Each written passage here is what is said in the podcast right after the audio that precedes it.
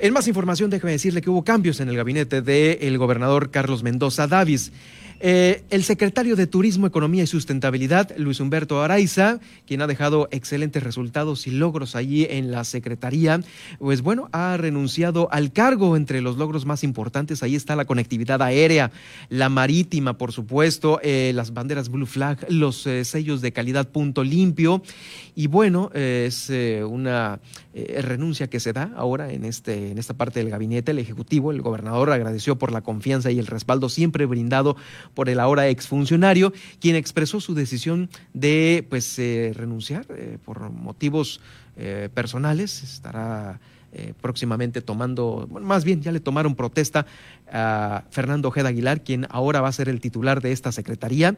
Eh, y pues bueno, ahí es un cambio importante, importante. Ya sabemos que Baja California Sur el turismo es una situación importante y por ello pues eh, gente experimentada en esto, como lo es Fernando también Ojeda Aguilar, estará a cargo de la secretaría. También la salida de Herminio Corral Estrada como subsecretario de enlace con el Poder Legislativo y municipios. Ah, qué chamba, ¿eh?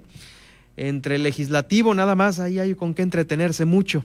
Herminio Corral deja esta y eh, el lugar de él va a ser ocupado por Miguel Ángel Esquincacuri, actual subsecretario de la Consejería Jurídica, quien desempeñará ambas funciones. También eh, en la Secretaría del Trabajo llega Ileana Guadalupe Hernández Unción. Ileana, muchas felicidades por este nombramiento. Eh, va, ella estaba como subsecretaria de Desarrollo Social y Humano. Eh, bueno, más bien va a estar ahí en sustitución de eh, Susana Satarain García.